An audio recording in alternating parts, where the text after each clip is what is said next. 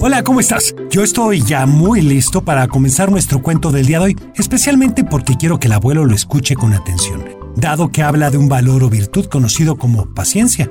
¿Estás tratando de decir que no soy una persona paciente? No, abuelo, ¿cómo crees? Es que este es uno de los valores cuyo significado hemos malentendido, porque muchas personas creen que ser paciente es esperarse sentado mientras otros resuelven los problemas, pero la tolerancia significa soportar las dificultades o algún sufrimiento sin quejas. No entiendo muy bien la diferencia. De todos modos hay que esperar, ¿no? No, abuelo. Paciencia no significa esperar, sino soportar las dificultades. Es más, abuelo, te propongo que escuches la historia que voy a contar, a ver si así entiendes la diferencia. Está bien, tendré paciencia, pero no te garantizo nada. Bueno, pues esta historia trata de una niña llamada... ¿Una qué, Una niña llamada Dalia, y por lo general no le gusta esperar por nada. Tiene siete años, pero cuando tenía cinco, a su mamá se le ocurrió decirle que sembraran una plantita. Dalia quería que la plantita creciera casi cinco minutos después, y se quedó esperando en el jardín. Pero no creas que esperó horas. Apenas unos dos minutos después de sembrarla, se levantó enojadísima y le dijo a su mamá, Esta planta no sirve, yo creo que ya se murió porque no se asoma. A su mamá le dio mucha ternura. La abrazó y le explicó que la plantita necesitaba mucho más tiempo para crecer, que serían varios días por supuesto. Y Dalia no estaba muy contenta con la situación y dijo, pues si la planta no crece, yo no voy a comer. Es más, no voy a tomar ni siquiera agua hasta que se asome la primera hoja. El papá de Dalia se asustó muchísimo pensando que su hija se iba a desmayar de hambre, pero su mamá sabía que la noche Dalia ya estaría pidiéndole galletas y leche. Así que no dejó de comer, pero sí se la pasaba asomada en la ventana por las noches por si salía la primera hoja. Y en cuanto llegaba a su casa, se sentaba en el jardín para ver esa hoja. Pero nada.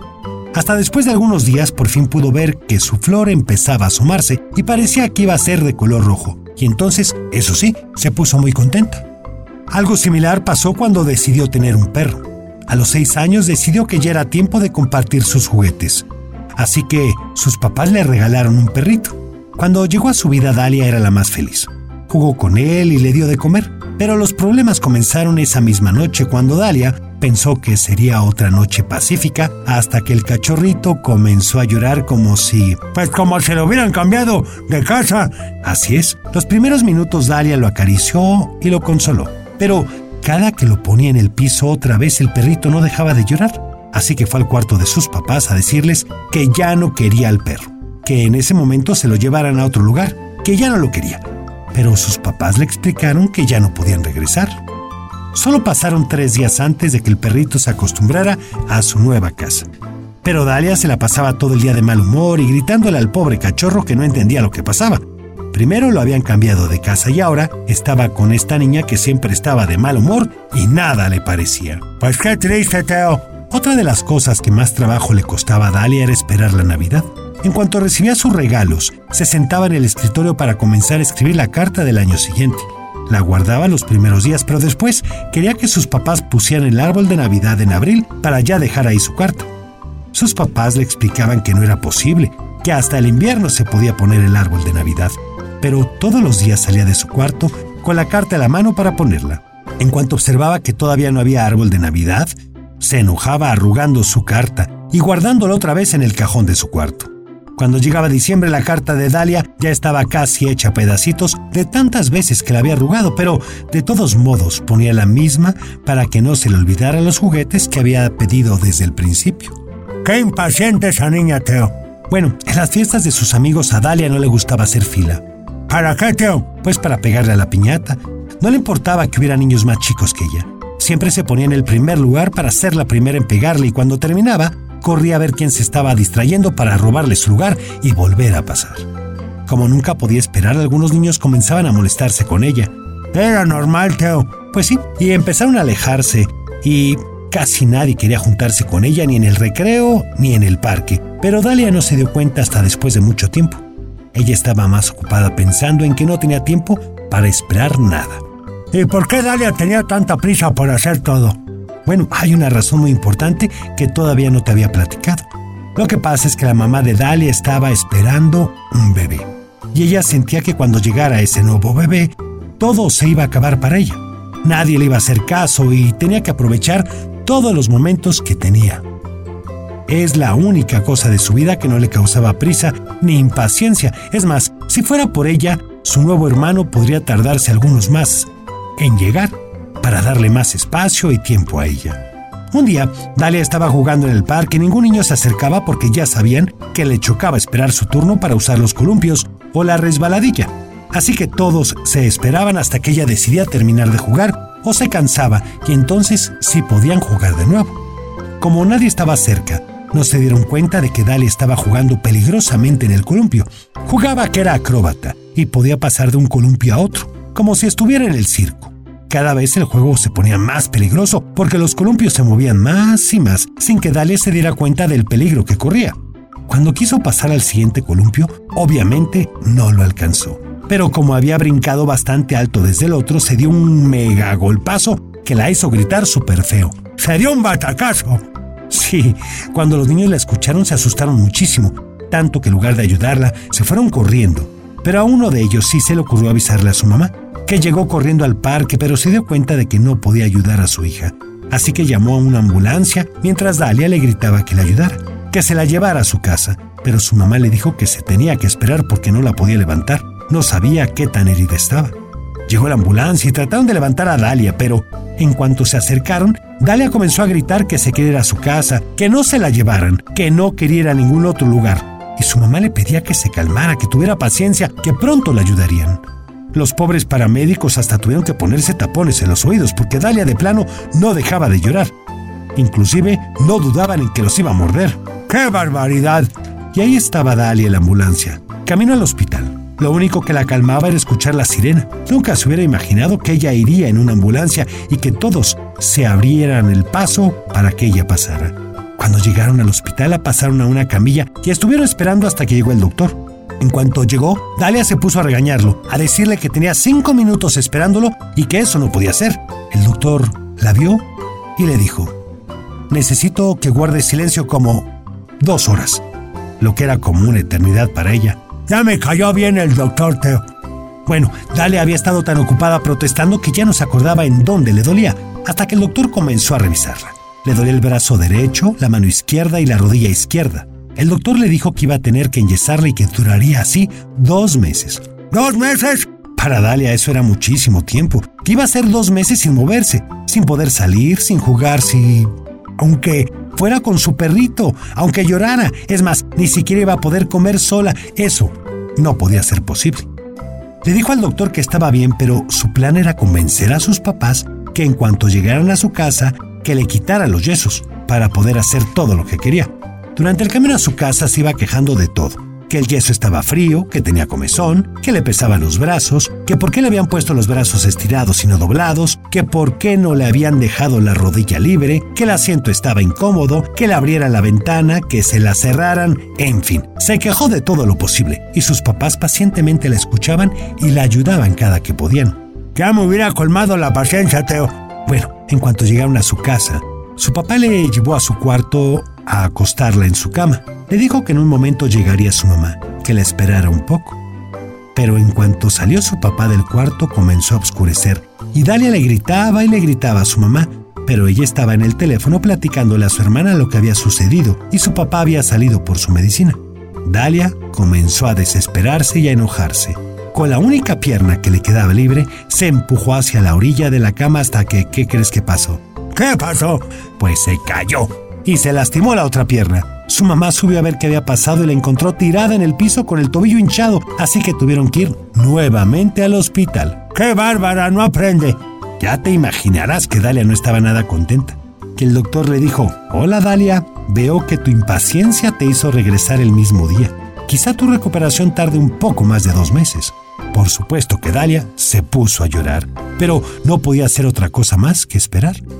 De regreso a su casa se quejó mucho más. Decía que le dolía todo y culpaba a sus papás de estar así. Sus papás no le decían nada y dejaban que se desahogara. ¡Qué barbaridad! ¡Qué injusta! Al llegar a casa la situación era peor. En toda la noche Dalia no los dejó dormir y se quejaba tanto que su perrito también lloraba con ella. Sus papás ya estaban súper cansados pero no sabían qué hacer. Así que su mamá se levantó y dijo, le voy a contar una historia que la haga dormir. Entró al cuarto de Dalia y ella tenía cara de pocos amigos. Su cabello estaba todo enredado de tantas veces que había tratado de moverse en su cama. Ah, porque no te había dicho, pero esta vez sus papás no iban a dejar que se cayera de nuevo, así que le pusieron barandales a su cama, como cuando era bebé. ¡Ay, sí, la bebé! Bueno, abuelo. Para cuando su mamá llegó, Dalia ya estaba un poco cansada. Su mamá le preguntó si quería escuchar una historia y ella le dijo que no, que se saliera de su cuarto. Su mamá sabía que no era lo que quería en realidad, así que se sentó en un sillón muy cerca de su cama y comenzó a hablar. Dalia se tapó los oídos en señal de que no la quería escuchar, pero su mamá se armó de paciencia y siguió platicando. Hija, te voy a contar la historia de Jesús, quizá la conozcas, porque arriba de tu cama tienes una cruz que te protege todos los días y esa cruz tiene un gran significado. Tú sabes que fue traicionado y juzgado y que lo llevaron por un largo camino cargando una pesada cruz, como la tuya, pero muchísimo más grande. De pronto se cansaba, pero nunca se dejó vencer. Mientras caminaba, las personas que lo veían pasar le gritaban muchas cosas feas, le aventaban cosas a la cara para lastimarlo, pero él no volteaba y nunca insultó a nadie, y en ningún momento se le ocurrió dejar esa cruz. Caminaba lenta pero pacientemente hacia su destino.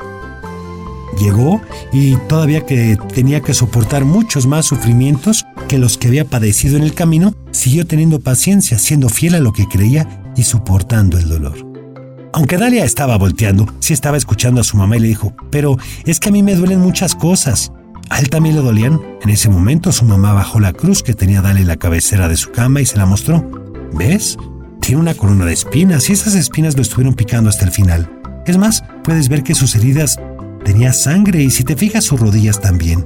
Esas heridas eran muy dolorosas, lo mismo que los codos, las manos, en fin.